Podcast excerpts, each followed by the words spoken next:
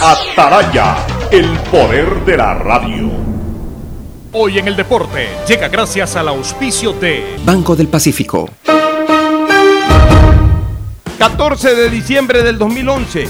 Liga de Quito juega la final de la Copa Sudamericana en el Estadio Nacional de Santiago frente a la U de Chile. Fue la segunda vez que los albos llegaron a esa instancia, pues en el 2009 ganaron el torneo. El partido de ida generó una derrota para los quiteños y en la capital araucano fueran fácil presa de su rival, que con goles de Eduardo Vargas y Lorenzetti vencieron 3 por 0. De esa forma, el director técnico Jorge Sampaoli se tomó revancha ante Edgardo Bausa, que apenas un año antes lo había vencido en la final del fútbol ecuatoriano cuando dirigían a Emelec y Liga respectivamente. En Banco del Pacífico sabemos que el que ahorra lo consigue. Por eso premiaremos a 40 ecuatorianos con 2 mil dólares cada uno para que consigan eso que tanto quieren. Participa acumulando 300 dólares en tu cuenta hasta enero de 2021. Además, hay 150 tarjetas de regalos e incrementa 100 dólares mensuales. Ahorra a través de nuestros canales digitales.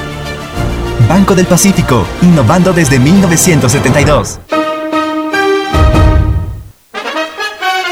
El siguiente es un espacio contratado. Radio Atalaya no se solidariza necesariamente con las opiniones aquí vertidas. El siguiente en Radio Atalaya es un programa de opinión, categoría O, apto para todo público. La hora del pocho, la hora del pocho se viene con todo en Radio Atalaya. La hora del pocho, la hora del pocho. Alfonso el Pocho Car y su equipo traen para ustedes la opinión política, la opinión deportiva, más premios, sorpresas, regalos para sus oyentes. La hora del pocho, aquí en Radio Atalaya, cada día más líderes. Buenos días, este programa es auspiciado por Aceites y lubricantes Gulf, el aceite de mayor tecnología en el mercado. Esta Navidad el mejor regalo es estar conectado con los que más quieres todo el tiempo. Venga claro y aprovecha mucho más tus gigas con la mayor cobertura 4.5G del Ecuador. Universidad Católica Santiago de Guayaquil y su plan de educación a distancia, formando siempre líderes. Con el Banco del Pacífico gánate 2 mil dólares, tan solo acumulando 300 dólares hasta enero del 2021. Abre tu cuenta a través de la APP Onboard BDP y empieza a participar. Me cuido, yo me cuido para poder abrazarnos nuevamente y volver a compartir. Yo me cuido. Un aporte a la ciudadanía de Seguro Sucre, tu lugar seguro. 680 Sistema de Emisoras Atalaya. En su año 76 Atalaya nunca falla y marca la raya del bienestar, del progreso y la libertad de Guayaquil, de Ecuador y del mundo. Por eso es una potencia en radio, cada día más líder y un hombre que ha hecho historia, pero que todos los días hace presente y proyecta futuro en el Dial de los Ecuatorianos. Este es su programa matinal, La Hora del Pocho del Sistema de Emisoras Atalaya de este 14 de diciembre del año 2020. Un día que les encanta a ustedes, ¿no? 14 de diciembre. Para mí no es muy, muy gratamente recordatorio esta fecha. Y más aún vinculándola con, con esta semana que va a ser decisiva y en donde nuevamente... Va a haber no, tranquilo, tranquilo. Vamos a ver quién come mejor pavo en fin de año. un saludo cordial. Sí, hoy, 14 de diciembre, un día como hoy, nos metieron 3 a 0 en una final de campeonato. Yo no tengo empacho en recordar las cosas, porque para mí el pasado es importante, pero lo más trascendente siempre será el presente. Y en no este fue presente. 14, Pocho. No fue, ¿cuándo fue? El 21. El 3 a 0 fue. 21-12 del 14. Ah, ya, ya, ya, fue el 21. No, no sé por qué se me había metido en la cabeza de que era, que era Es el que la 14. fecha dice 21, 12, 14. Posiblemente te confundiste con el 14. Fue Ah, el ya, ya, bueno, 2014. bueno, bueno, está bien. No, no, yo, no, yo, yo creo que es, un, que es un tema extrasensorial de lo que va a pasar. Sí, ya ellos tienen una percepción de lo que les va a ocurrir. No, tranquilo, tranquilo. Estamos 2 a 1, aprovechemos. Está bien, pero seguimos punteros, así como ustedes celebraban hace dos, me- dos semanas atrás que eran punteros por un golcito, no sé qué cuestión. Nosotros Ahora también. nosotros decimos lo que ustedes decían, somos colíderes. Sí, a ver, yo soy, escúchame una cosa, yo soy de los que sostengo lo siguiente. eh, eh, está en un momento tan interesante esto de la definición de la Liga Pro, de que puedo decir a ciencia cierta de que ninguno de los dos depende del otro. Se pueden ver de reojo nomás, pero no, no necesariamente dependen. ¿Por qué? Porque en cada cual está el esfuerzo necesario para llegar a la final. Cosa que no ocurre, partidos. Cosa que no ocurre Los con dos Liga. les toca lo mismo, dos partidos que les faltan, uno de local, uno de visitante. Ya, ya quien hace mejor la tarea, quien hace mejor la tarea, ese va, o sea, a si- duras penas es un gol de diferencia, ¿no? O si sea, la no tarea, un- si la tarea la hacen exactamente igual, Barcelona es finalista. Si la tarea la hace con un gol más el Emelec, Emelec es finalista, aún ganando Barcelona sus dos partidos. Así es. Ya, el único que sí depende no de uno, sino de dos resultados, es la Liga de Quito. La Liga sí requiere, o sea, es imprescindible para la Liga saber que Barcelona y Emelec tengan traspiés, ni siquiera uno de los dos, los dos tienen que tener traspiés. Llámese traspiés a, a- a empatar un partido, por, por lo menos.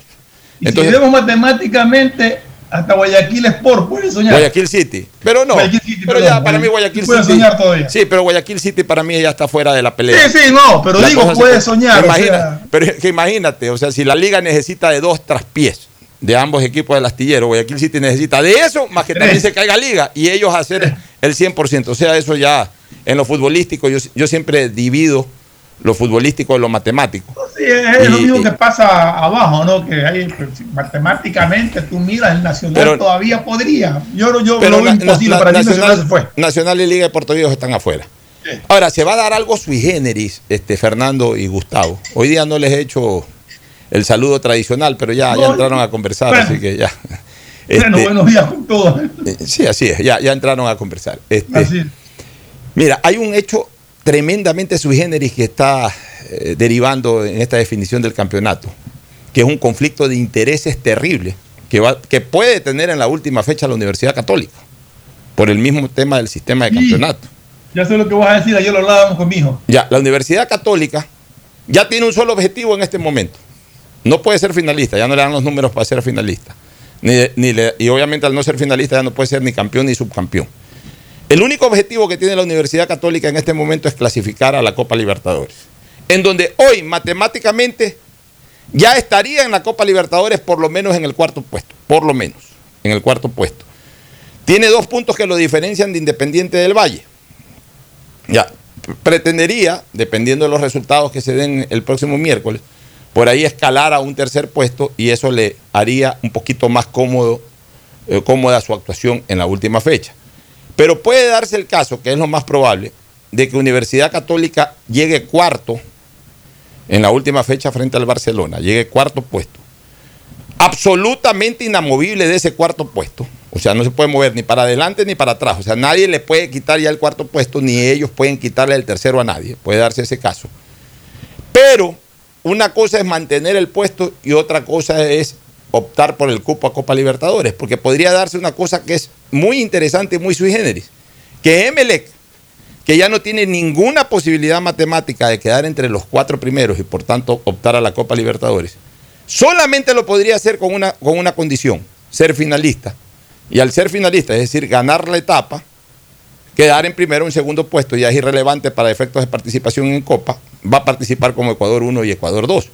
Pero para ser finalista, Emelec, no es la única condición, pero sí es una condición importante de que no le vaya bien a Barcelona en la última fecha.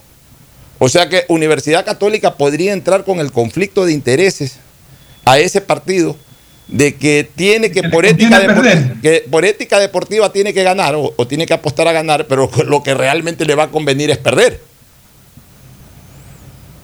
Porque podría darse el caso de que, vuelvo a repetir, este, Emelec sea finalista y lo deja fuera de la Copa Libertadores. O sea, ahorita realmente el verdadero adversario directo de Católica por la Copa Libertadores es el Emelec.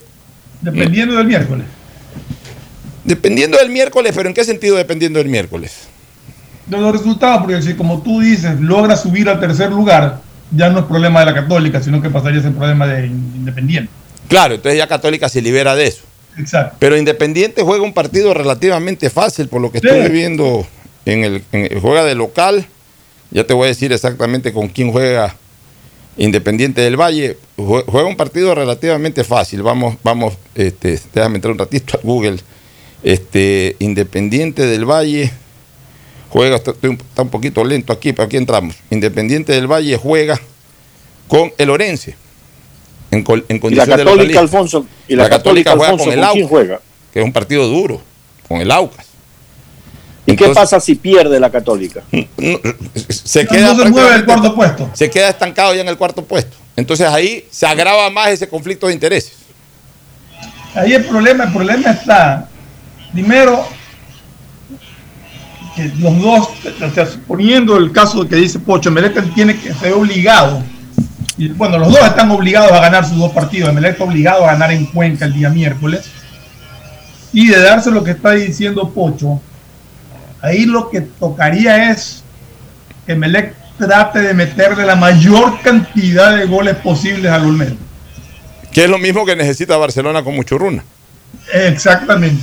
O sea, eh, Emelec tiene una ventaja, que es el último partido y es en casa, y ante un rival no tan fuerte. Entonces, si Sí, necesita meter cinco son horarios- goles, Son horarios unificados, tengo ya está bien, pues si necesita meter cinco goles, verá cómo los consigue, ¿no? Irá con todo y tratará, por lo menos está en casa, con un equipo que no es tan, tan fuerte, que es un poco lo que Barcelona tiene que pensar este día miércoles. O sea, no, no estamos eh, menospreciando a ningún rival. Para que Barcelona pero- se enfrenta a un rival pocho que, que igual tiene que sumar. Sí, pero como, como Nacional tenía que sumar y mira que Melé lo le tiró la volqueta encima. O sea, ¿Verdad? a la larga Barcelona, Barcelona tendrá que ver, ahora, como, como todas las cosas en el deporte, no puede entrar pensando en el tercer y cuarto gol, tiene que entrar pensando en el primero. Pero eso sí, después del primero no tiene que conformarse. E- Esa es la diferencia sustancial. Cuando se necesita ganar con scores abultados, eh, no hay que entrar pensando en el, en, en el quinto o en el sexto gol, en el tercero o en el cuarto gol. Hay que entrar pensando en el primero. La diferencia está que después del primero no hay que conformarse, hay que pensar en el segundo. Y después del segundo no hay que conformarse, hay que pensar en el tercero. O sea, Barcelona necesita ir a Quito con un colchón de goles importantes. Y obviamente de reojo ver cómo le va Emelec con Deportivo Cuenca. Ya, y después Emelec necesita ganar su partido en Cuenca. Y por supuesto, entrar con ese mismo concepto a enfrentar al Olmedo de Riobamba. Yo, Eh. yo no me acuerdo cuándo fue la última vez que hubo un campeonato que se llegó a estas instancias de esta manera. Yo no me acuerdo. Bueno, en la del 2002. Tan apretado. ¿Se recuerda la del 2002? Pues, la liguilla del 2002. A la liguilla del 2000. Que ahí definía título. Correcto. Que ahí definía título. Acá no define título. Aquí eh, Claro. lo que, bueno, sí, de alguna manera Bueno, define pero- título por lo que De sí. alguna forma van a llegar a definir el título en Ya, la fecha. pero, ¿no? digamos, se puede definir título sin que los dos se caen y Liga de Quito entra por las tranqueras. Es Creo que en la automático. liguilla del 2002 no estaba Liga involucrado. No, está, no estaba Era- Liga era involucrado. Deportivo Quito, Barcelona, no, no, no, era Barcelona, Emelec y Nacional. Y Nacional que jugó con, con el Deportivo Quito en Ibarra. Y con- exactamente. Entonces ahí tan, tan dramático fue eso que se definió todo en el último minuto. En el último minuto le anulan un gol legítimo a Eduardo Hurtado y a los 10 segundos Poroso se manda su gol de chilena frente al Aucas en Guayaquil. Y con eso Barcelona en 30 segundos dejó de ser campeón locura, y Emelec en ese momento aseguró Eso el yo campeonato. Me acuerdo, me, me imagino la amargura del hincha barcelonés de lo que pasó. Fue terrible. Yo me recuerdo la felicidad del hincha melexista, por Dios, qué, qué, qué locura que fue eso. Así es, eso fue en el 2002. Alfonso, ¿qué año quedó bicampeón Barcelona? Dos veces ha quedado El- el campeón, 70, el- 71 la- y 80, 81. Me refiero al 70-71 y para decir cuán limpio es el fútbol del Ecuador, que en esa, en, en esa última fecha del campeonato 70-71, eh, Barcelona quedó bicampeón gracias a un golazo del paraguayo Alfonso Obregón de Liga de Puerto Viejo Sí, sobre señor. Nacional. Sí, señor. Y Y, con eso Barcelona fue bicampeón. y MLE fue campeón el año 90 y 2000, a ver, 93, No, 94. 93. 94, 94. 94 fue decir, 94. MLE fue campeón 94 Gracias a con- Noriega. gracias a Noriega y gracias a Alfaro Moreno. Exacto. Que eh, Barcelona, no sé por qué no se programó unificado ese partido y, y Emelec había empatado temprano en Quito con, con Aucas, con, eh, con Aucas precisamente había empatado uno a uno. Y en la tarde se definía el título. Barcelona estaba fuera de toda opción de todo. Barcelona no jugaba sino a simplemente cumplir con el calendario. Emelec dependía de que Barcelona no pierda, porque si Nacional ganaba era campeón automáticamente. Y el partido iba 2 a 1. Y viene Alfaro Moreno y hace el gol del empate, 2 a 2. En ese momento puso campeón al Emelec. Y faltando tres o cuatro minutos, un tiro de un jugador del Nacional, no recuerdo quién fue que disparó, eh, superó al arquero y el Pavo Noriega estaba parado en la raya y puso la cara y la pelota le pegó en la cara. Fue tal el impacto, tan, tanta la fuerza del tiro que Noriega se cae atrás como boxeador, noqueado. Pero obviamente en el momento que le impactó en la cara, la pelota rebotó hasta media cancha. Y con eso, este, Emelec, este, digamos, el partido terminó 2 a 2 y con eso Emelec dio vuelta olímpica. La dio en el avión, en el aeropuerto, en algún lugar, porque estaban viajando para Guayaquil a esa hora. Pero son casos y cosas de nuestro fútbol, ¿no? Realmente la definición de, de, este fin, de esta semana, pues esta semana es una semana muy futbolizada. El miércoles. Se acordaba de, de El miércoles la temperatura va a estar altísima desde el punto de vista emotivo y ni que hablar el próximo domingo. La gente se acordaba de cuando Nacional mandó a Melec a la B y ahora Melec le devuelve el favor supuestamente, ¿no? Sí, pero no, no, no, no, no fue tan exacto eso porque no es última Ah. fecha. No, no es última fecha. No, no, pero tamp- tampoco fue última fecha creo allá, sino que ya Sí, con eso no, Emelec no lo mandó a la, a la B nadie. O sea, Emelec, es más, la última, es más, Melec se fue a la B por sus propios errores. escúchame, es más, en la última fecha, cuando Emelec se fue a la B en el año 1980, en la última fecha Emelec le ganó 1 a 0 en el último partido América de Quito en, en- en- en Guayaquil. Y eso ni los emelexistas han escarbado, porque uno como es historiador sí escarba. pues. Gracias a eso, Barcelona quedó primero de esa etapa y América, eh, eh, Barcelona quedó primero. O sea, eh, América era el primero, iba a quedar primero. Al perder América con Emelec, Barcelona quedó primero y sumó tres de bonificación. Y la liguilla terminó igualada entre técnico universitario y Barcelona. O sea que si Barcelona quedaba segundo en esa etapa, o sea, si Emelec no le ganaba a América, obviamente todavía faltaba desarrollar todo eso, pero, pero a la larga, ya una vez que, que- que- que todo se consumó, uno entra a ese análisis. Si Emelec no le hubiese ganado a América y Barcelona quedaba segundo, el campeón ese año hubiese sido técnico universitario. Técnico, correcto. O sea, son cosas que ya los historiadores que andamos eh, revisando todo con lujo de detalles y con lupa terminamos descubriendo. Bueno, Increíble. entremos de lleno a lo político. Si bien es cierto que lo deportivo está intenso, lo político no deja de estarlo, porque ahora sí entramos en una semana crucial, en un, y, digamos que en 48 horas cruciales, en que tiene que resolverse el tema de la inscripción o no del candidato de justicia social. Y hoy tiene nombre y apellido, Álvaro Novoa, puede ser cualquier otro, no importa. Es el tema de la inscripción del candidato de justicia social, si va o no va. Eh, El fin de semana hubo un par de convocatorias fallidas. Es decir, eh, la presidenta del Consejo Nacional Electoral convocó, pero por A, B o Z circunstancias no se reunieron. Lo que se ha informado, eh, hoy día en otra emisora, donde los lunes participo, entrevisté a, José Cabrera. Y Pepe Cabrera explicó ahí, dijo que había una sentencia, perdón, una apelación a una resolución del Tribunal Contencioso Electoral eh, eh, que está evacuándose en este momento, que fue admitida y que se está evacuando en este momento, es decir, eh, está resolviéndose esa apelación y que eso imposibilitaba tomar una decisión o tomar una resolución el fin de semana. Sin embargo, se ha advertido que hoy día va a haber una reunión del Consejo Nacional Electoral y que es posible que ya tomen una decisión de qué es lo que van a hacer definitivamente, indistintamente de que salga o no salga el pronunciamiento sobre esa apelación que fue presentada por los propios señores de Justicia Social.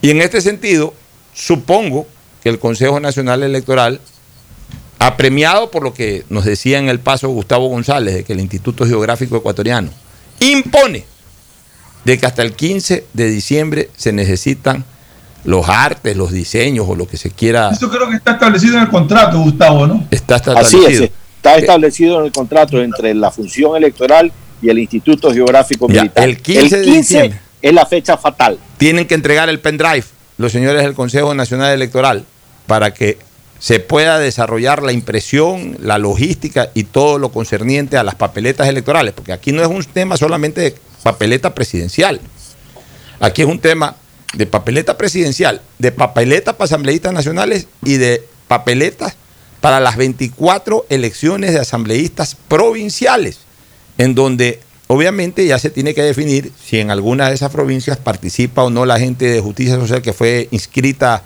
previo al cierre de inscripciones, o si no participan. O sea, ya tiene que tomarse una decisión para que entreguen ese pendrive hasta mañana a las 12 de la noche. Supongo que el tiempo fatal eh, culmina a la hora en que culmina el día, 12 de la noche. Entonces, todo eso tiene que resolverse lo más rápido posible.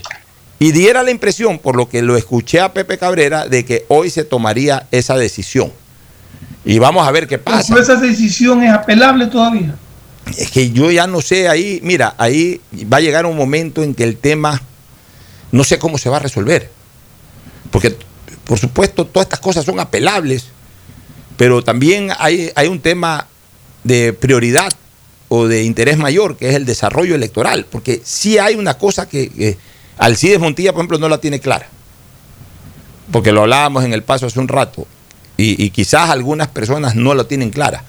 Ah, no, si, si no están las papeletas para el 7 de febrero, hazlas para el 14, hazlas para el, para el 21, hazlas para el 28.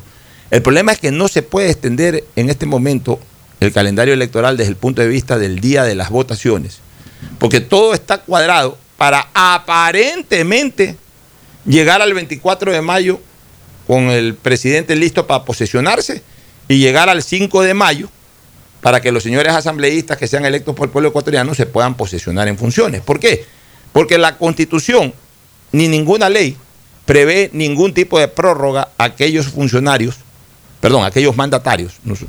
Siempre es importante decir que el presidente, el vicepresidente y los asambleístas, más allá de que cumplen funciones de Estado, son mandatarios, es decir, reciben un mandato, que en este caso es el mandato popular.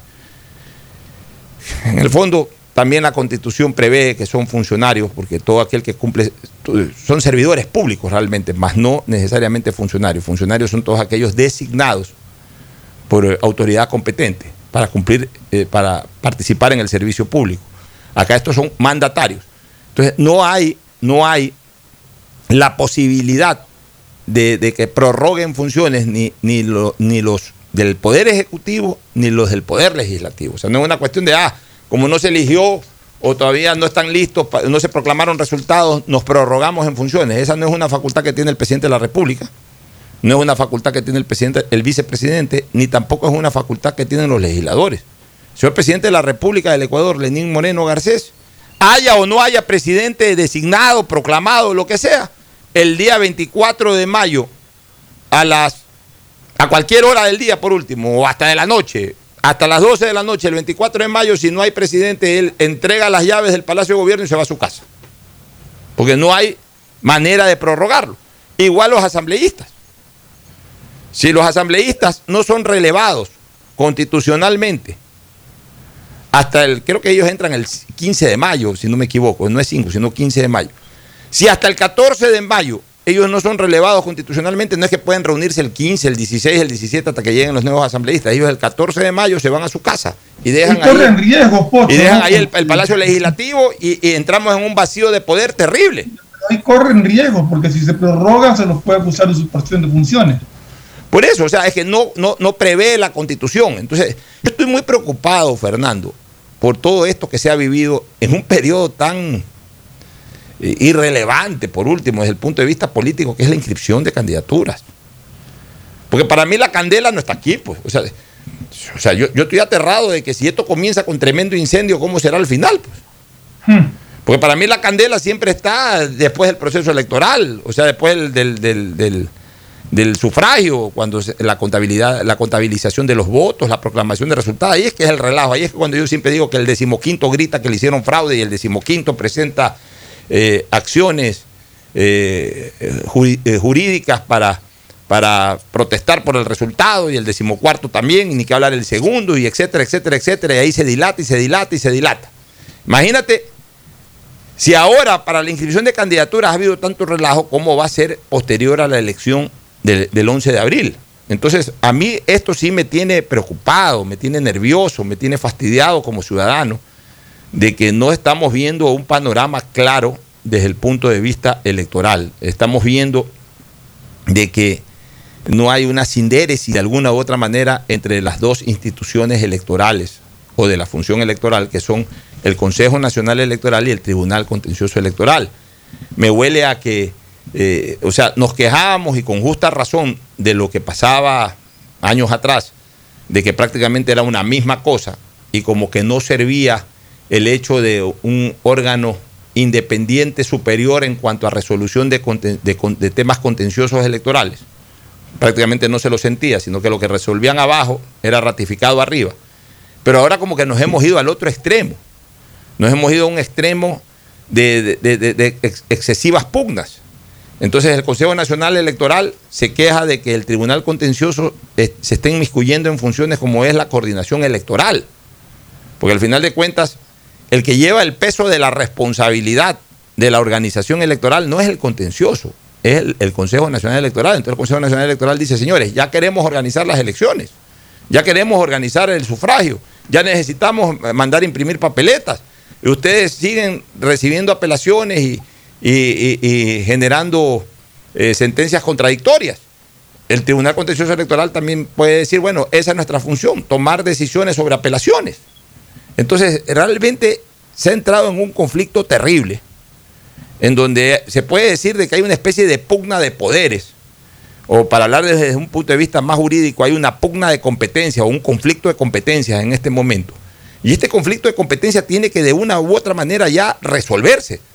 Porque lo que yo te dije en el paso, Fernando, Gustavo y amigos oyentes, si esto no se resuelve hoy, mañana, y yo creo que ni siquiera mañana, sino hoy, por, por el tema de la responsabilidad ante el Instituto Geográfico del Ecuador para el tema de las papeletas, eh, esto de aquí no se va a resolver eh, bajo la vía estrictamente eh, jurídica, usemos ese término. Este, no se va a resolver nunca, porque siempre van a haber apelaciones sobre resoluciones. Entonces, eh, de hecho, al 31 de diciembre ya no llegamos, si no se, si no se resuelve de una manera tajante este tema. Y, lo más probable es que si esto sigue de apelación en apelación y de apertura en apertura y de violar constantemente este principio que alguna vez nosotros lo denunciamos, la violación del principio de preclusión, eh, es enero y seguimos discutiendo si se puede o no se puede inscribir una candidatura. Entonces, ya es el momento de decidir, ¿sabes qué? ¿Se inscribió o no se inscribió? Punto, ya, de una vez. Pato gallareta, como se dice popularmente Fernando y Gustavo. Sí, el tema es por qué lado se van. Lo inscriben cuando lo inscriben.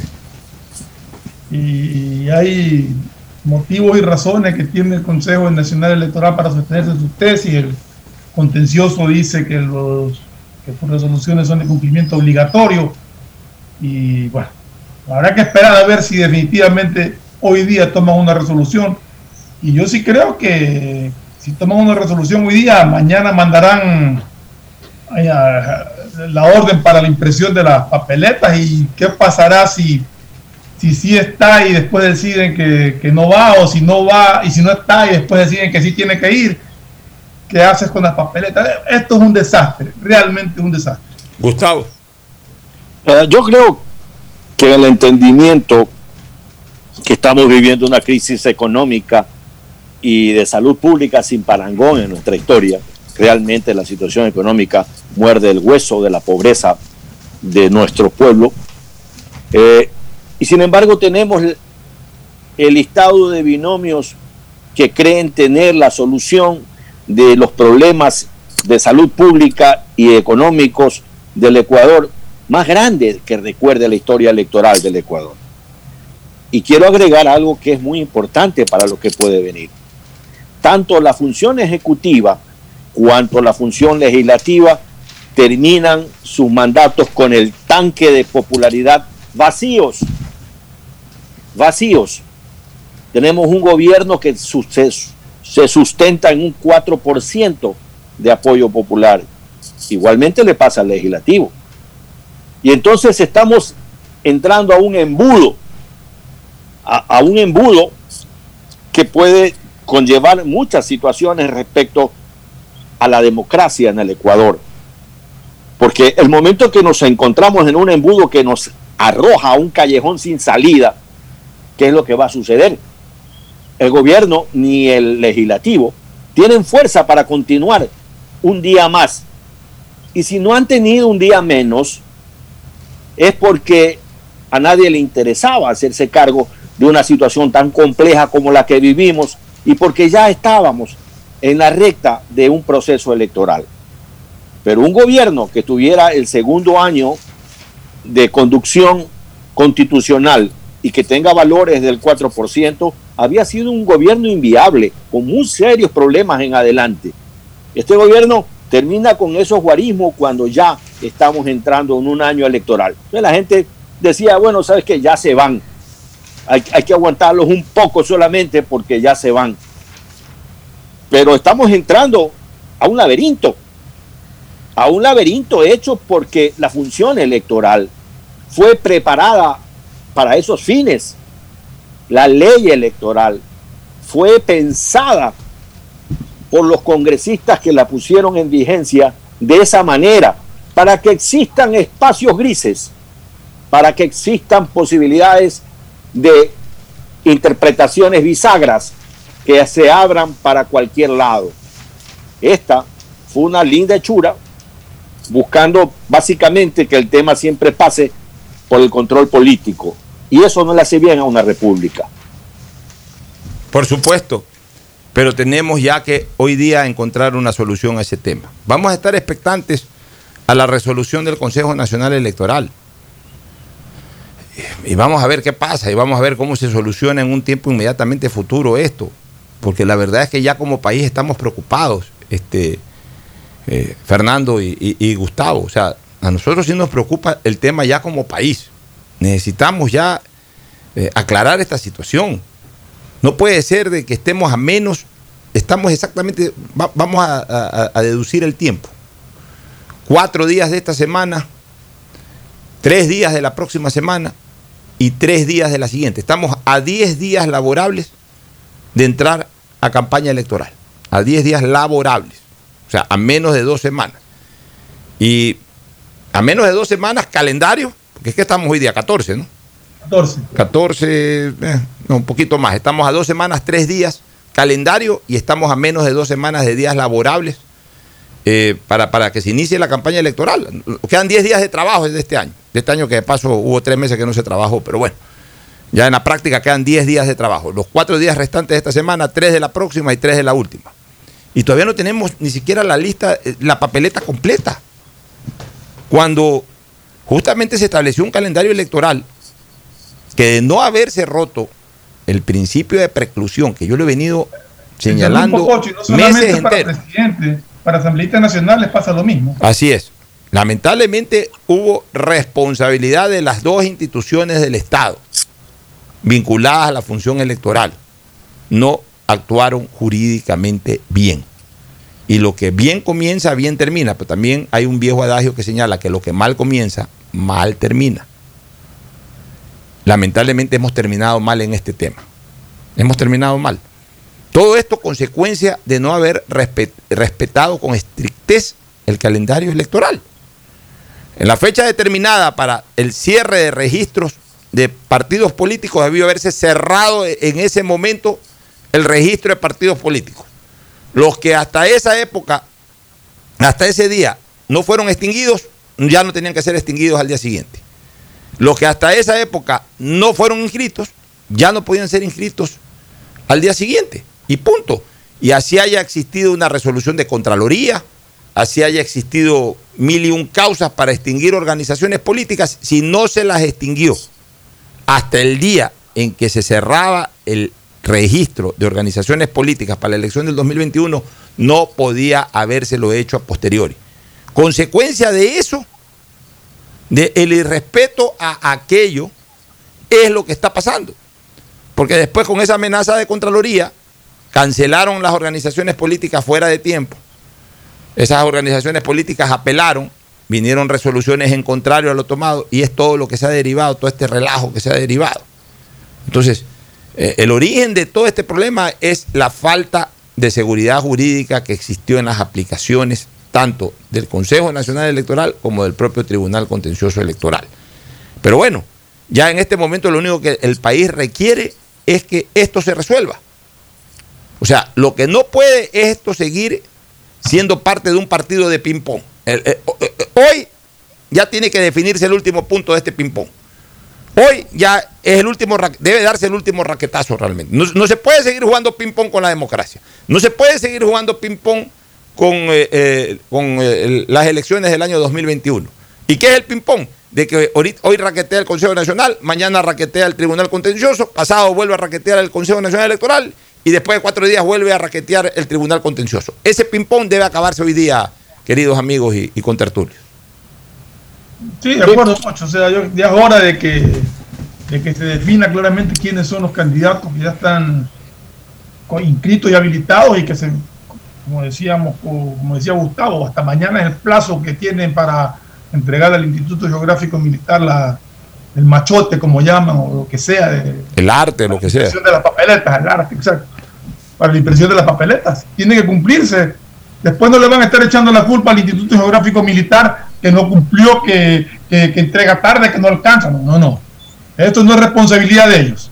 Hay un contrato de por medio con fechas establecidas. Esto es responsabilidad absoluta del ente electoral, ya sea del Consejo o del contencioso, pero es responsabilidad de ellos. Así es. Bueno, nos vamos a una pausa, Gustavo, Fernando, para seguir con temas políticos al retorno de la misma. Ya volvemos. El siguiente es un espacio publicitario apto para todo público. La ATM presenta su programa Educación Vial Online.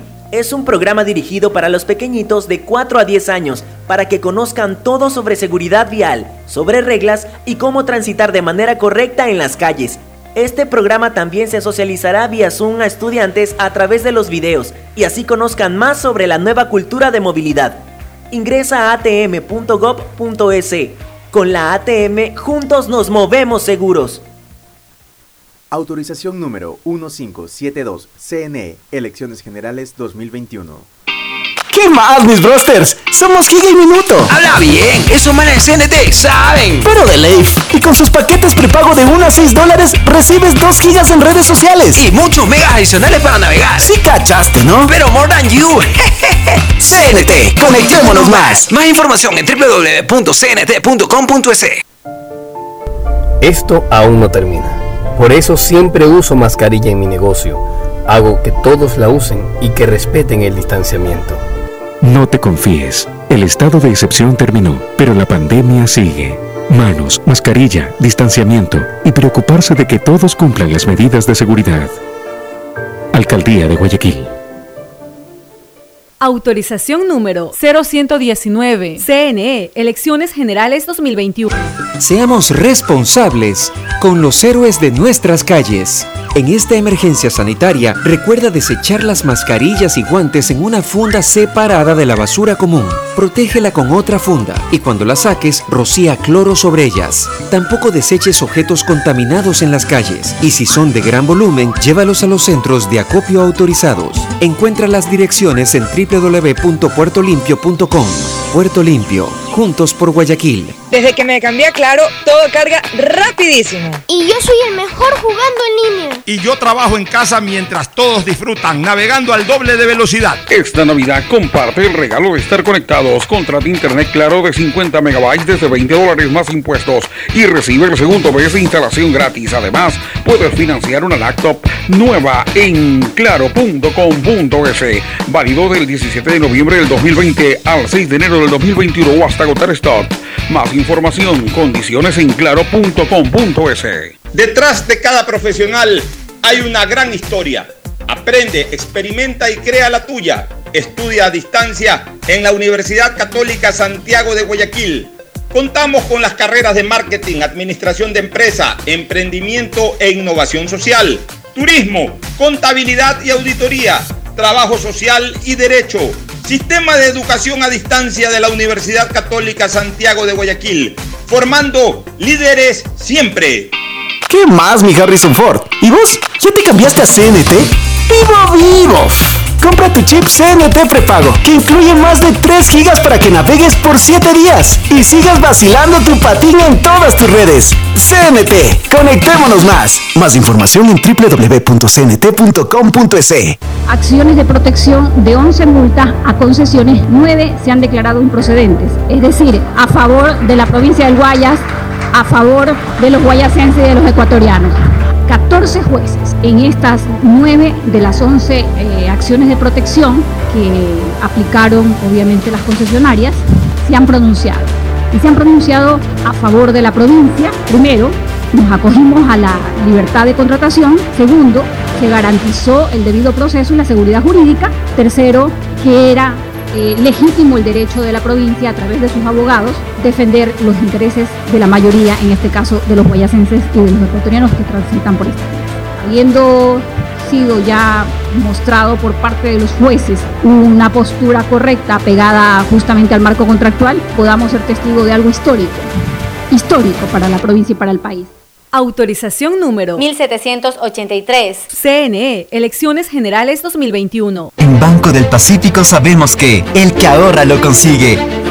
Por eso premiaremos a 40 ecuatorianos con 2 mil dólares cada uno para que consigan eso que tanto quieren. Participa acumulando 300 dólares en tu cuenta hasta enero de 2021. Además, hay 150 tarjetas de regalos incrementa 100 dólares mensuales.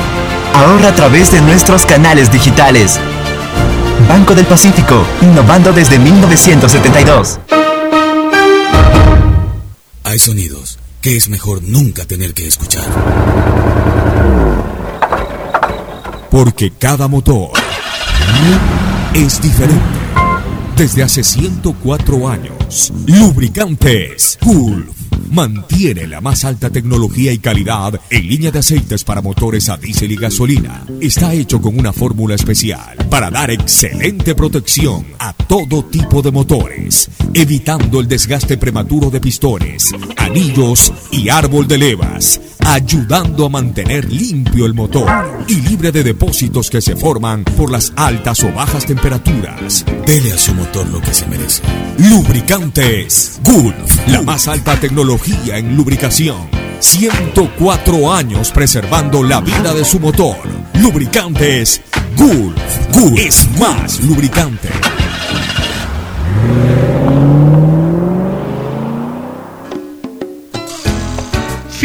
Espacio publicitario.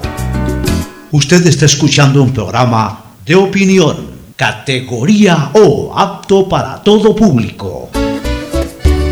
Bueno, retornamos, este, queridos amigos, Ferfloma y Gustavo. Mira, esta mañana escuchaba yo en las entrevistas que suele hacer Ecoavisa. Le doy crédito siempre porque es un noticiero en la mañana, contacto directo que suelo ver con bastante frecuencia. Eh, entrevistaban al candidato por eh, UNES, por eh, el correísmo, el Centro Democrático eh, y también compromiso social, ojo, compromiso social sí va a estar en la papeleta. Si hay una alianza establecida, compromiso social le fue devuelta su personería jurídica y puede participar en la papeleta y obviamente va a mantener su vigencia. Porque no hay duda que en las elecciones pluripersonales el correísmo va a sacar un porcentaje importante de, de- asambleístas. No sé si la mayoría o, no alcance la mayoría, pero, pero tampoco podemos negar de que van a sacar un- una representación importante. Entonces, como están en alianza, va a cumplir perfectamente la condición del 5%, cosa que comienzo a dudar en Alianza País. Alianza País es muy probable de que en este proceso electoral reciba su tarjeta amarilla.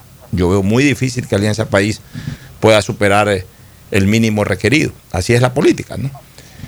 Pero bueno, eh, escuchaba yo a Andrés Arauz y él se quejaba de campaña sucia por el tema de que eh, se lo ha vinculado mucho con el concepto de la desdolarización.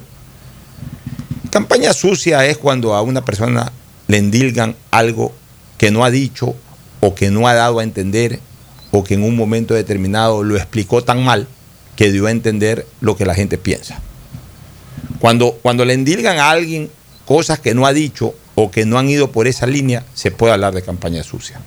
Pero el problema del candidato de, de, de- UNES, de Centro Democrático, de- del correísmo, como se lo conoce más abiertamente, es de que durante o hace algunos días atrás se puso a manejar conceptos de economía que hacían pensar o hacen pensar de que está en mente de él o de la gente que lo apoya la probabilidad de una desdolarización, porque él mismo incorporó al debate electoral la frase desdolarización amigable.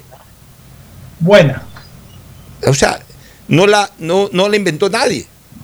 No la inventó nadie. Ah, que me sacaron de contexto. Bueno, está bien. Explica por qué te sacaron de contexto. Explica por qué dijiste aquello, en dónde salió de contexto la interpretación que le ha dado la gente.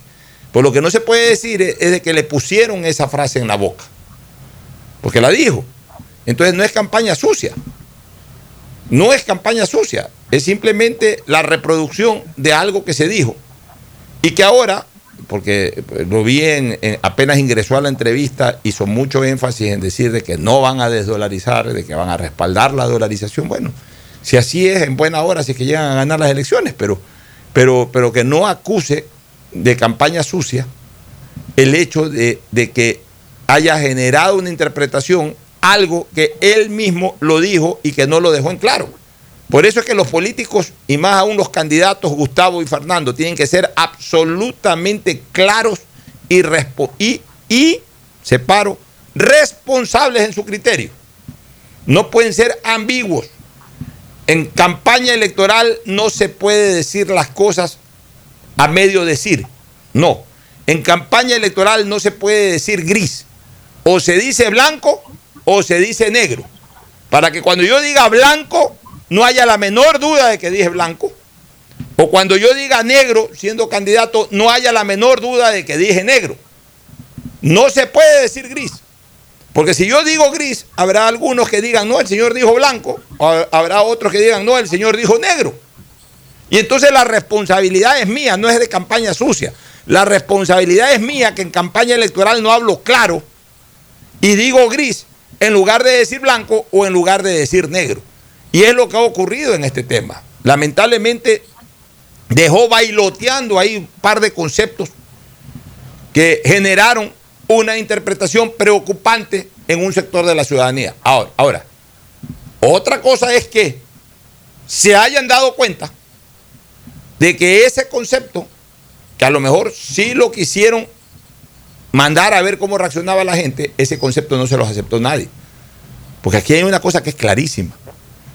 La gente va a defender su dólar a muerte. Porque métete con cualquier cosa menos con el dólar que la gente tiene en el bolsillo.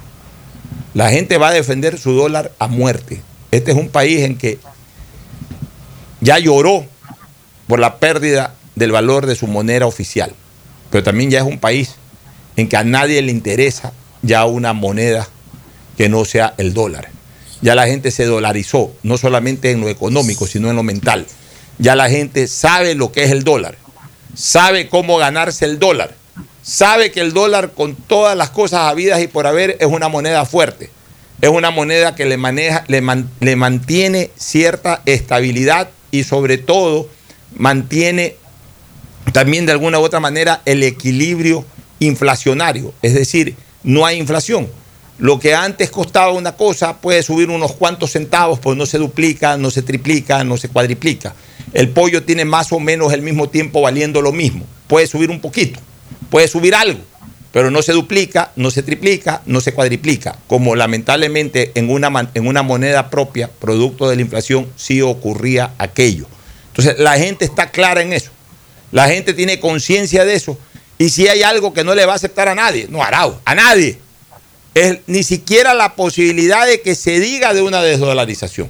Entonces, si ellos metieron en el debate el concepto de desdolarización amigable o desdolarización buena o, de cualquier manera, basta que hayan metido la palabra desdolarización y eso alarmó a todo el mundo.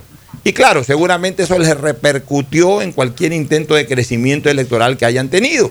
Y por eso ahora salen de frente a decir no solamente que no lo han dicho, sino que van a hacer todo lo contrario. Están en su legítimo derecho. Yo no estoy aquí para decirles hay que creerles o no hay que creerles.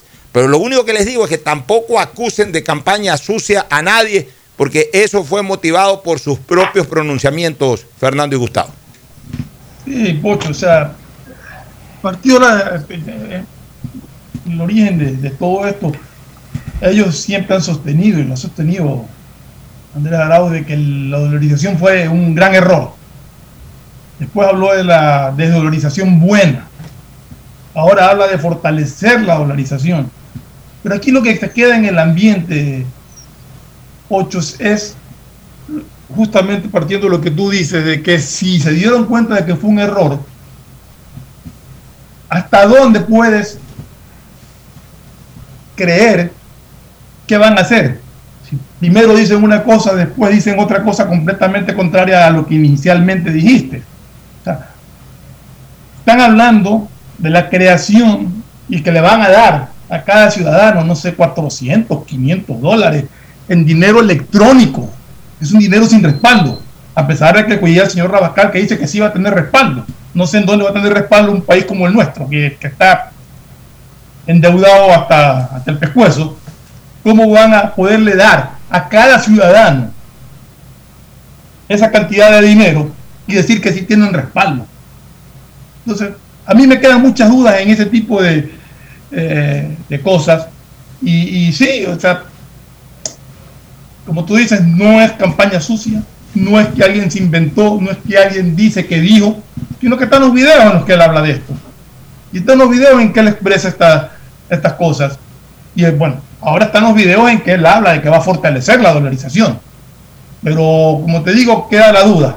Y mira tú, ¿qué es lo que piensan realmente hacer? Mira tú, Fernando y Gustavo, es tanto el, el tema que ellos mismos eh, tuvieron que crear eh, una, una falsa publicidad que ya la criticamos el día viernes, aludiendo a Radio Atalaya, aludiendo a Radio Atalaya, en donde nada tenía que ver, como lo demostré en un tuit que originó incluso la reacción del expresidente Correa.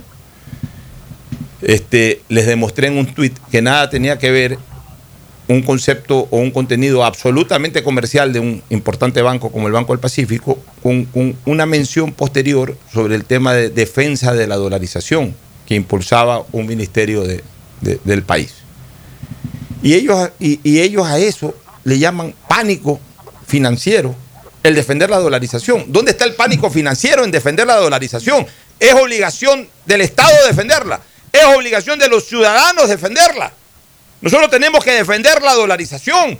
Si, si es nuestro esfuerzo, es el dólar el que perseguimos día a día, minuto a minuto, para poder comer, para poder vivir, para poder educarnos, para poder vestirnos, para poder curarnos. ¿Acaso nos curamos hoy en día con el sucre? ¿Acaso comemos hoy en día con el, la moneda venezolana? ¿O acaso viajamos o nos compramos ropa con la moneda argentina? No, comemos y hacemos todo lo que hemos señalado con, el dólar. Tenemos que defender al dólar. ¿Dónde está el pánico de defender el dólar? Ahí no hay pánico financiero. El pánico financiero fue al revés. Lo generaron aquellos que comenzaron a ventilar la posibilidad de una desdolarización y que ahora la han aclarado. Sin embargo, el expresidente Correa se disparó un Twitter, eh, obviamente queriéndome ridiculizar y, y, e insistir sobre el tema, y fue contestado en su propia cuenta. Yo, yo normalmente cuando yo me pronuncio sobre temas vinculados a, aquel dirigente político y expresidente de la República, uso mi cuenta y, y, y, cuando me ha aludido le uso su cuenta, le respondo y punto. Yo no entro en polémica. Ahí salieron 200 o 300 de esos troles, de los cuales me mataba de risa leyendo cada uno de ellos, pero también hubo mucha gente que le contestó de alguna u otra manera apoyando la posición de Atalaya, porque encima Atalaya no cometió ningún error. El locutor de Atalaya hizo las locuciones como tenía que ser. Ellos pegaron una locución con otra para hacerla pasar como que si fuera una sola en un acto truculento que obviamente pues tenía como fin vender un concepto, pero al mismo tiempo perjudicar a terceros, como en este caso a Radio Atalaya y a una entidad bancaria que tiene publicidad en esta y en varias radios del país. Pero bueno, ya eso pasó. En todo caso, Gustavo, lo importante es que no se confunda campaña sucia con reacciones ciudadanas a opiniones que los propios candidatos vierten y de los cuales después se arrepienten. Gustavo. Bueno, Jorge Bergoglio, el actual Papa Francisco, cuando era obispo de Buenos Aires, publicó un libro que se conoce como Ponerse la patria al hombro. Y ese libro lo que hace es recoger eh, eh, todos los discursos que Bergoglio había hecho durante una determinada época cuando estaba eh, siendo arzobispo de Buenos Aires. Allí habla perfectamente sobre la necesidad de que los políticos sean claros y francos con sus electores. Cuando el señor Arauz publicó, él publicó, no le dieron publicando en su Twitter el concepto de desdolarización amigable, no fue que lo entrevistaron, no fue que le tergiversaron, no fue que le falsificaron el Twitter. A propósito, ese tweet ya no existe en la cuenta del señor Arauz, pero él lo puso. Y luego habló de desdolarización amigable. En este programa, en esta radio, yo personalmente le agradecí la sinceridad para referirse a este tema, porque el, país tiene que conocer que los políticos están en capacidad de ponerse la patria al hombro y luchar por mejores días, por ampliar las fronteras de progreso y de bienestar para nuestra gente, y que son muy sinceros y claros en las cosas que dicen. Yo por ahí veo algunos programas anteriores hechos por candidatos que están sustentados ante escritura pública. Yo creo tener la certeza que eso efectivamente van a cumplir. Porque no es que cuando llegue el día 25 de mayo yo no sabía, me encuentro unos números que no... Y empiezan con ese discurso de echarle la culpa de, de todo al anterior. En esa línea, lo que el señor Arauz hizo en un exceso de sinceridad, ahora resulta que se ha dado cuenta que es un error político y recula y dice que es campaña sucia. No es campaña sucia. Campaña sucia es como bien dice Alfonso Arbiteri, cuando te imputan algo que no hiciste o que fue tergiversado con mala intención o te imputan algo que no dijiste. Eso es campaña sucia. Lo otro es un error estratégico que cometieron en la clara definición que ellos pueden decir lo que les da la gana y que el pueblo va a votar por ellos. Porque así de soberbios hay algunos candidatos. Y entonces, cuando se dan cuenta que lo que han hecho eh, es un salto al vacío, ahora tratan de decir que fueron sus rivales políticos o los medios de comunicación que le han tergiversado al tema. Oye, Antes de concluir, Alfonso, quería decir algo que creo que es importante. Eh, eh, alguna vez, mm, cuando Nikita Khrushchev dejó el poder, le entregó dos cartas a Leonidas Brezhnev. No, no creo que fue Brezhnev el que le siguió a Nikita Khrushchev, pero le entregó a su sucesor dos cartas. Le dijo, cuando usted esté envuelto en problemas, abra la primera carta. En efecto, a pocos tiempos, eh, quien lo sucedió a Nikita se vio en problemado. Entonces abrió la primera carta. La primera carta decía, écheme la culpa de todo. Y bueno, le echó la culpa de todo. Cuando ya esto no bastó, se encontró nuevamente en problemas y echó manos a la segunda carta. La segunda carta solo decía, siéntese y escriba dos cartas. muy buena, muy buena recordación, este Gustavo. Mira, hay un tema que a mí me preocupa enormemente. Hay un informe de Diario El País, El País de España, un diario serio, diario serio. El diario más serio, no más serio, sino el diario más importante de, de- de España, ¿no? obviamente en base a su seriedad y a su credibilidad. Han hecho un trabajo sobre las drogas, sobre la producción de droga y todo, en- especialmente en Latinoamérica, cómo llega la droga a Europa. Mira este párrafo que para mí es escalofriante, pero al mismo tiempo tiene una explicación. Dice, en el 2006 la mayor cantidad de cocaína llegaba a Europa en contenedores cuyo origen era Venezuela. En el 2006, ya pleno chavismo, apogeo del chavismo. En el 2006 la mayor cantidad de cocaína llegaba a Europa en contenedores cuyo origen era Venezuela. En los primeros cuatro meses del 2020, las incautaciones provienen principalmente de Ecuador y de Brasil, que han desplazado incluso a Colombia, por lo menos en el puerto de Amberes, Bélgica, uno de los más importantes receptores de cocaína del mundo. Y esto lo estamos contratando a cada rato que salen informaciones de toneladas de toneladas y a veces hasta miles de toneladas de droga que llegan desde Ecuador. Bueno, aquí están las consecuencias 11 años después de haber tergiversado el concepto de soberanía nacional y haber eh, provocado la salida de un cuerpo de vigilancia en un rinconcito de la base de Manta, porque se vendió un concepto falso, que las FOLS, como se las conocía a, esta, a, esta, a este destacamento, eran, decían que eran el, era el dueño de la base de Manta, que era el dueño de la pista de aterrizaje, que ahí prácticamente para entrar al aeropuerto, a la base, había que cuadrársela a un militar norteamericano, y todo eso siempre fue falso. Y Gustavo González lo sabe perfectamente. Ahí tenían era un rinconcito, un hangar desde donde controlaban el tema de drogas y para todo aquello aportaron con la reconstrucción de la pista de aterrizaje del aeropuerto de Manta, fortalecieron muchas cosas en Manabí, pero sobre todo prestaban vigilancia nacional sobre el tema de la droga.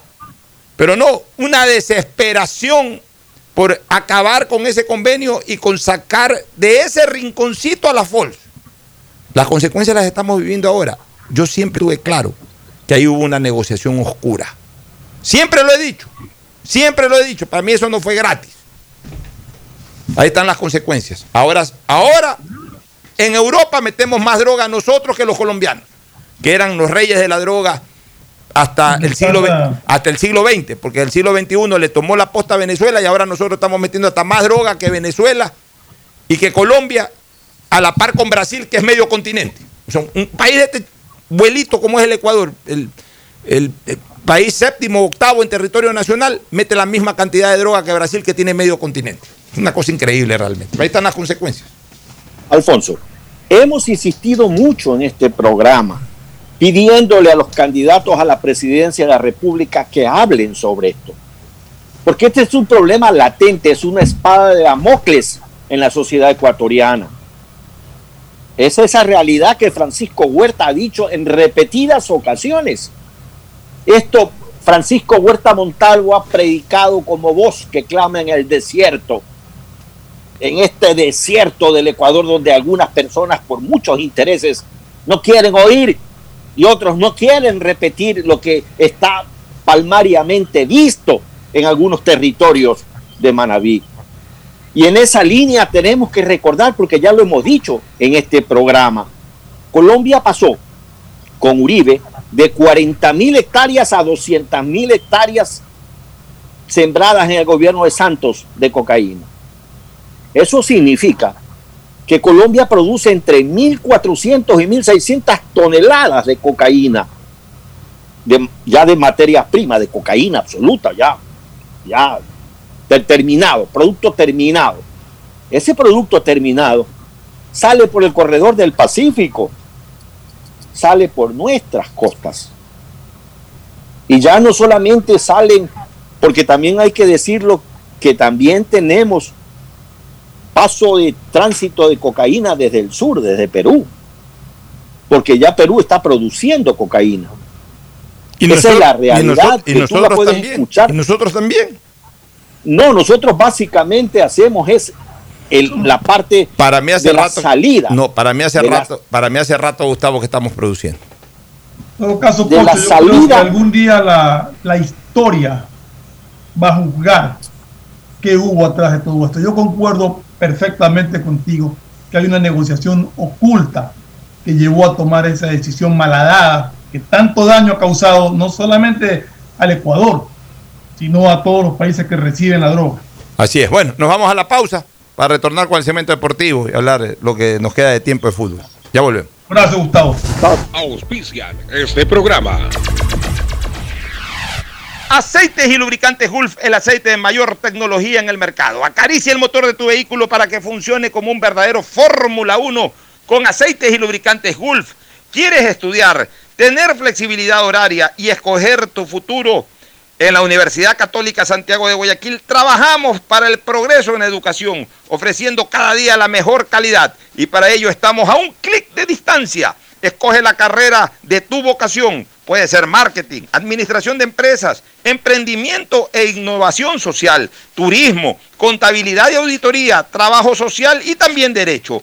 Consulta en nuestra página web mayor información y esquemas de admisión. Universidad Católica Santiago de Guayaquil, formando siempre líderes. Yo quiero una de esas 150 tarjetas de regalo del Banco del Pacífico. Es fácil, incrementa 100 dólares este mes en tu cuenta y participa por 150 tarjetas de regalo. Descarga la APP Mi Ahorro Cuenta, programa tu ahorro y empieza a participar. Esta Navidad el mejor regalo es estar conectado con los que más quieres todo el tiempo. Por eso en Claro recibes más y más gigas de regalo en todos tus planes. Y además gigas exclusivos para tus redes que no consumen lo de tu plan. Contrátalos en claro.com.es. Ven a Claro y aprovecha mucho más tus gigas con la mayor cobertura 4.5G del Ecuador. Me cuido, yo me cuido para poder abrazarnos nuevamente volver a compartir. Yo me cuido. Un aporte a la ciudadanía de Seguro Sucre, tu lugar seguro. Estamos en la hora del pocho. Hoy en el deporte llega gracias al auspicio de Banco del Pacífico. 14 de diciembre del 2011. Liga de Quito juega la final de la Copa Sudamericana en el Estadio Nacional de Santiago frente a la U de Chile. Fue la segunda vez que los albos llegaron a esa instancia, pues en el 2009 ganaron el torneo. El partido de ida generó una derrota para los quiteños y en la capital araucano fueran fácil presa de su rival, que con goles de Eduardo Vargas y Lorenzetti vencieron 3 por 0. De esa forma, el director técnico Jorge Sampaoli se tomó revancha ante Edgardo Bausa, que apenas un año antes lo había vencido en la final del fútbol ecuatoriano cuando dirigían a Emelec y Liga respectivamente. En Banco del Pacífico sabemos que el que ahorra lo consigue. Por eso premiaremos a 40 ecuatorianos con 2 mil dólares cada uno para que consigan eso que tanto quieren. Participa acumulando 300 dólares en tu cuenta hasta enero de 2021. Además, hay 150 tarjetas de regalos incrementa 100 dólares mensuales. Ahorra a través de nuestros canales digitales. Banco del Pacífico, innovando desde 1972. En la hora del pocho presentamos Deportes, Deportes. Muy bien, entramos al segmento deportivo. Ya está Mauricio Zambrano Izquierdo. Mauricio, buenos días. ¿Qué tal? ¿Cómo están? Buenos días en esta semana de, de cierre de, de- de la segunda etapa en donde se pone cada vez más emocionante. eh, dos equipos que comparten la punta. Un tercero que es Liga Universitario que sigue tratando de llegar a, esa, a ese campeón sin, sin lograr una final, sin jugar una final. Y el miércoles tenemos nuevamente fechas que ya desde la fecha anterior eh, vienen siendo decisivas. Así que este miércoles nuevamente nos ponemos eh, todos los que nos gusta el fútbol con el corazón en la mano para ver quién mismo será el finalista o si no habrá final. El miércoles horario unificado. Exactamente. ¿Conocen qué horario es? eh, Siete de la noche. Siete de la noche, los, la noche. los cuatro partidos Sí. que comprometen a los cuatro primeros. Exactamente. Inclusive el de Guayaquil City. Así es. Ya, vamos con el recuento de, de la fecha. Mira, Arrancó el con el primer medio partido- deportivo Cuenca, Exactamente, el medio deportivo Cuenca. Empataron uno a uno. en el Estadio Olímpico de Riobamba. Así es. Harp, uno a uno. Cero. Ferfloma, cero. Mauricio, cero. Cero, correcto. Dimos, yo, eh, usted y yo dimos eh, como ganador al Cuenca, Cuenca. y Ferfloma al Olmedo y quedaron empates. Que Cuenca igualmente han hecho una muy buena segunda etapa, que por ahí Ya, hasta a, a continuación, con 20 en, en- puntos, me en la noche del viernes, Universidad Católica y Delfín 0-0 quedaron. también empataron 0 a 0. Así es. Harp, 0. Usted, Ferfloma ganó. Y yo también me Usted fui por también Católica. marchó, fue por Católica. Sí. De ahí el día, El día sábado. primer partido fue a las 15 horas 30 Orense con técnico universitario. ¿no? Exactamente. Ganó Orense 1 a 0. Ganó el Orense. Ahí acerté yo, acertó Ferfloma Y sigo usted cero. marchó. Sí. Ya. Este, después Liga de Puerto Viejo, Muchurruna, Tuvo la todos, oportunidad de Capira de mantenerse y todos apostamos a, a la victoria de Liga de Puerto Viejo y con, esa, con ese empate 0 a 0, ¿no? Sí, 0-0. Con eso prácticamente Liga de Puerto Viejo ya se despide de la, de la primera categoría. Va a ser casi imposible. Alguna aspiración matemática, pero en lo futbolístico no hay. Sí. De ahí 20 horas 30, Emelec derrota contundentemente Nacional, a 3 a 0 Nacional 3 a 0. le Ahí, ahí acertamos los tres, ¿no? Sí. Ya, a las 14 horas, en un verdadero partidazo ayer, Partidazo, el mejor eh, de la fecha. Macará pierde de local 3 a 4 Sí, ante sí, Liga sí. Deportiva Universitaria de Quito. Yo pensé que iban a empatar, estuve cerca, pero marché. Todos, todos, Todos todos, dijimos empate. empate y todos marchamos. A las 16 horas 30, Guayaquil City recibió a Independiente y perdió 2 a 0. Aquí acertamos usted y yo, Mauricio, perdió Fernando, fue el empate. Y finalmente en el partido eh, de Chillogallo perdimos, Perdimos todos. todos, sí. Eh, usted y yo fuimos por Barcelona y eh, Fernando fue por el empate, también perdió, ganó el Aucas dos goles a uno. Entonces usted, a ver, en, en mi caso, uno, dos, tres, tres sobre ocho. Yo fui dos. Todos, todos Sí. tenemos 3 sobre 8. No, yo fui dos. Uno, dos, Dos. tres, tres sobre ocho, Ferfloma. Eh, Uno, dos sobre ocho, Mauricio. Peor no nos puede ir realmente. estamos de mal, estamos de mal en peor en los pronósticos. Fue como el Nacional esta fecha. Estamos Andamos- como el Nacional. Andamos como el Nacional, que a propósito expone a una vieja gloria, quizás su figura más importante de la historia, José Volter Villafuerte, ya da pena, Oye. casi llorando. La cara de Villafuerte cuando Melé marcó el segundo y el tercer gol era. No, o sea, ¿y qué culpa tiene Villafuerte? Villafuerte No, no tiene la culpa, él ha hecho el favor de hacerse cargo Así de es, demostrando una vez más su cariño por, por esa institución en donde él fue largo el mejor jugador de la historia. O sea, quienes no recuerden o quienes no hayan visto a Villafuerte, pues Villafuerte era un jugador extraordinario que le dio tanto a Nacional. Ganó siete títulos con Nacional. O sea, después del flaco Pajimiño viene Villafuerte, ¿Cuándo fue la última vez que Nacional estuvo en la B? el año 80.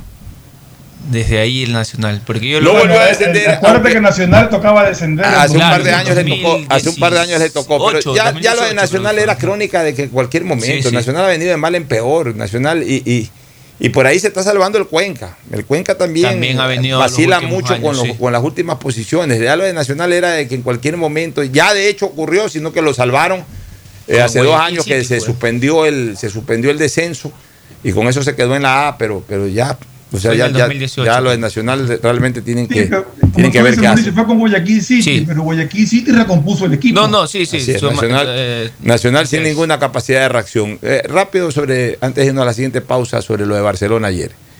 Eh, Barcelona ayer, ayer sí jugó mal. Yo sí sé diferenciar lo que es jugar bonito de jugar mal. Y jugar mal es básicamente cuando hay un desequilibrio en sus líneas.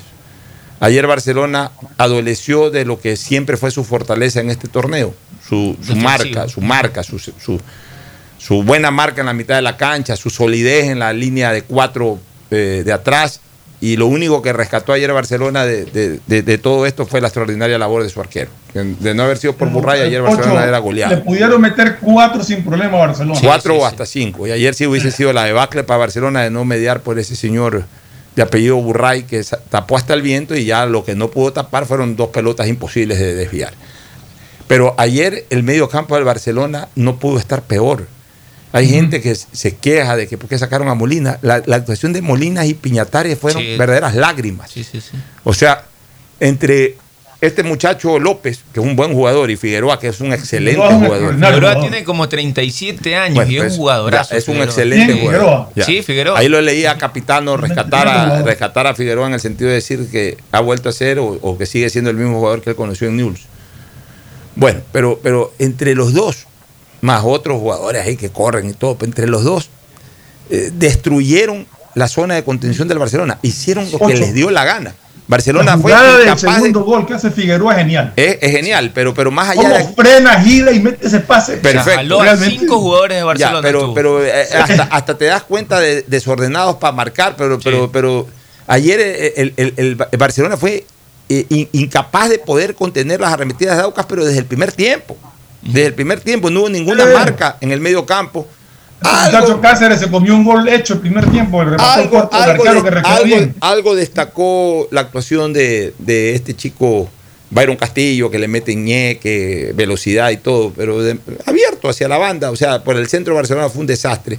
Emanuel Martínez jugó como nunca realmente, pero para mal. O sea, siempre se lo ha visto bien, pero ayer sí fue un desastre. Y el Quito Díaz, el primer tiempo, andaba más perdido que Gaviota en Bolivia. O sea, Díaz no, no encontró la pelota, cogía la pelota, la entregaba mal. Este, el segundo tiempo se aplicó mucho el Quito Díaz, cogió confianza con ese golazo también de tiro libre y, e hizo tres o cuatro jugadas, pues tampoco como para, para, para cambiar mucho la historia del partido. Adelante Alves empeñoso, pero sin ahí- ahí, yo no le meto la culpa a Alves. Barcelona ayer simplemente no generó jugadas de peligro. Yo Y- creo que ayer no estuvo Frascarelli en el Aucas, yo no sé. Frascarelli estuvo ¿Cuál fue la expulsado. razón? Está Pero expulsado, este Frascarelli. Muchacho Lara, yo primera vez que lo veo.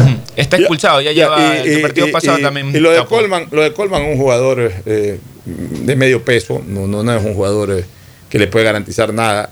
Lo de este muchacho preciado que se pinta el. Adonis eh, Preciado. Adonis preciado, se pinta el pelo, anda con adefesios, pues no tiene nada.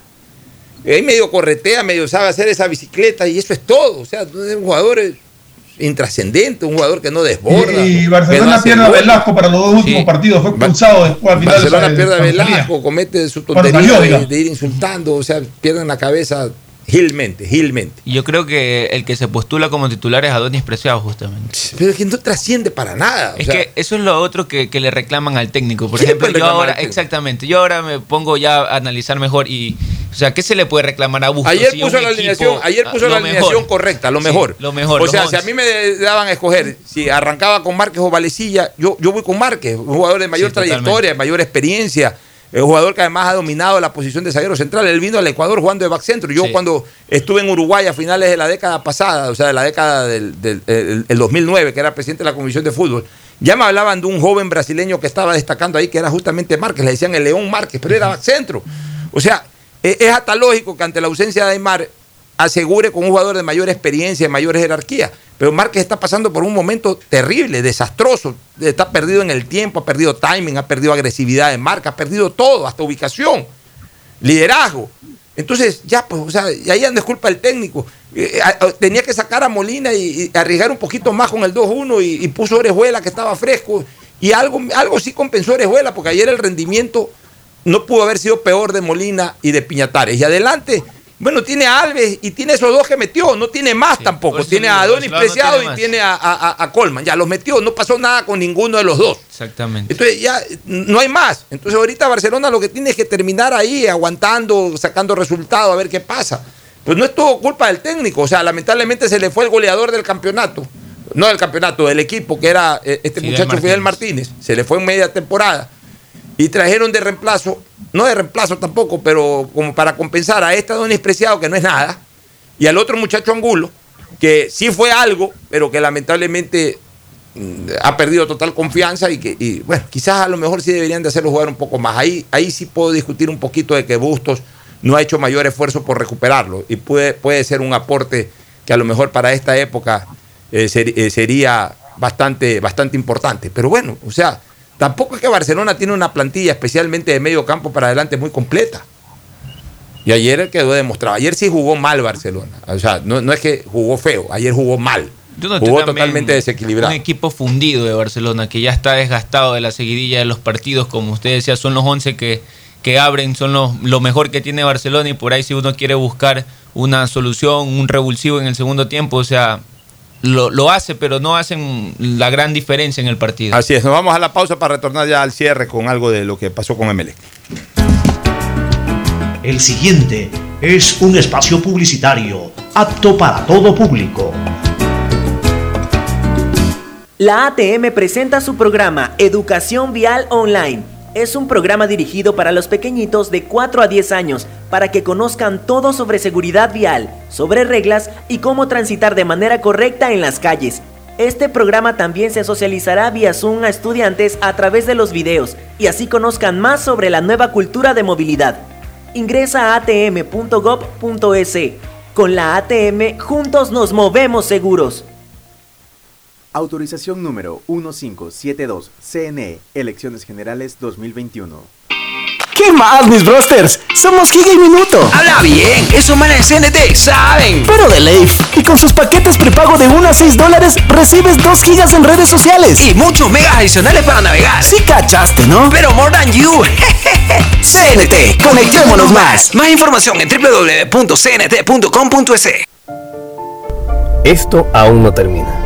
Por eso siempre uso mascarilla en mi negocio. Hago que todos la usen y que respeten el distanciamiento. No te confíes. El estado de excepción terminó, pero la pandemia sigue. Manos, mascarilla, distanciamiento y preocuparse de que todos cumplan las medidas de seguridad. Alcaldía de Guayaquil. Autorización número 0119. CNE, Elecciones Generales 2021. Seamos responsables con los héroes de nuestras calles. En esta emergencia sanitaria, recuerda desechar las mascarillas y guantes en una funda separada de la basura común.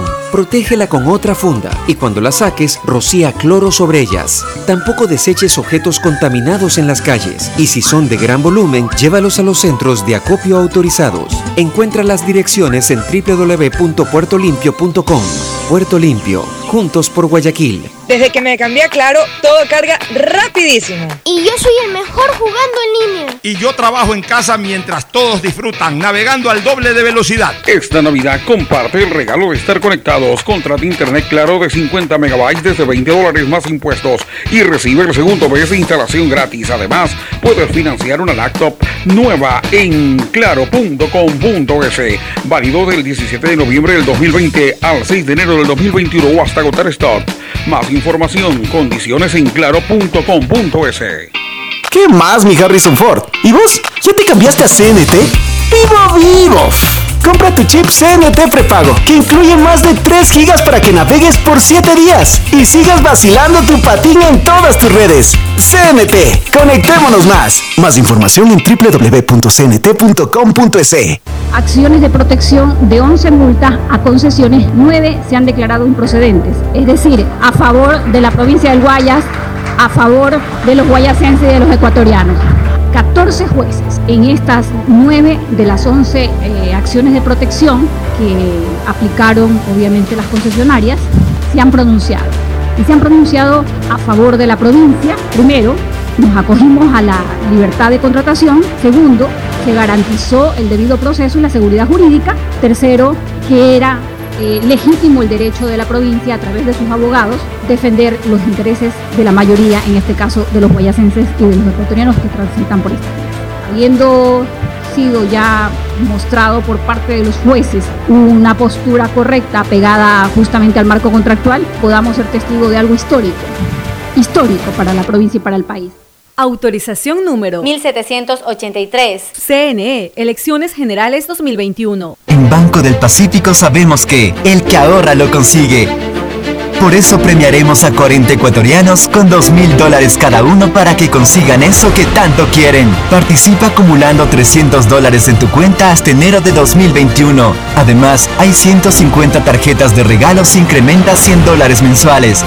Ahorra a través de nuestros canales digitales. Banco del Pacífico, innovando desde 1972. Hay sonidos que es mejor nunca tener que escuchar.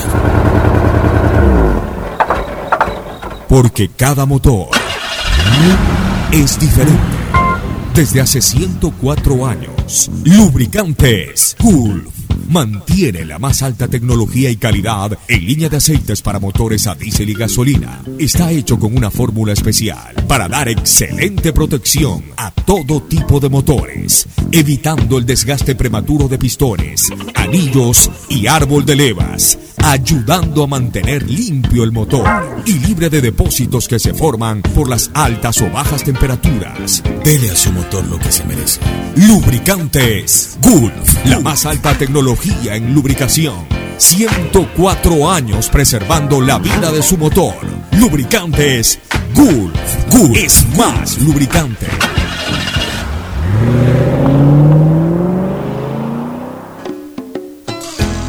Fin del espacio publicitario. Usted está escuchando un programa de opinión, categoría O, apto para todo público. Bueno, ya en la parte final, eh, Fernando, algo del MLE. ¿Cómo viste el partido de MLE con Nacional? Yo creo que, bueno, Rescalvo pues, regresó a su, a su esquema que tantos resultados le dio, a, lo mantuvo invicto durante muchos partidos, dejó de lado ese planteamiento, para mi parecer, absurdo que puso en Quito.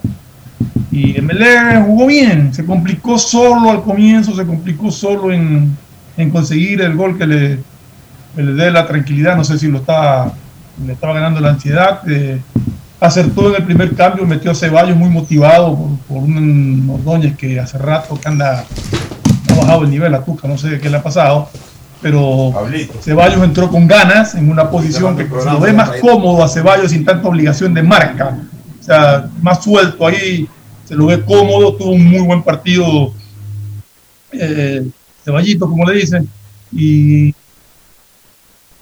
Mele consiguió el gol del el primer gol del de apertura por un foul penal clarísimo y, y sobre el final consiguió los dos goles que le dieron justamente lo que el, el asignado melexista quería, ¿no? Una, recuperar esa diferencia de goles que, que la había perdido en Quito contra Independiente.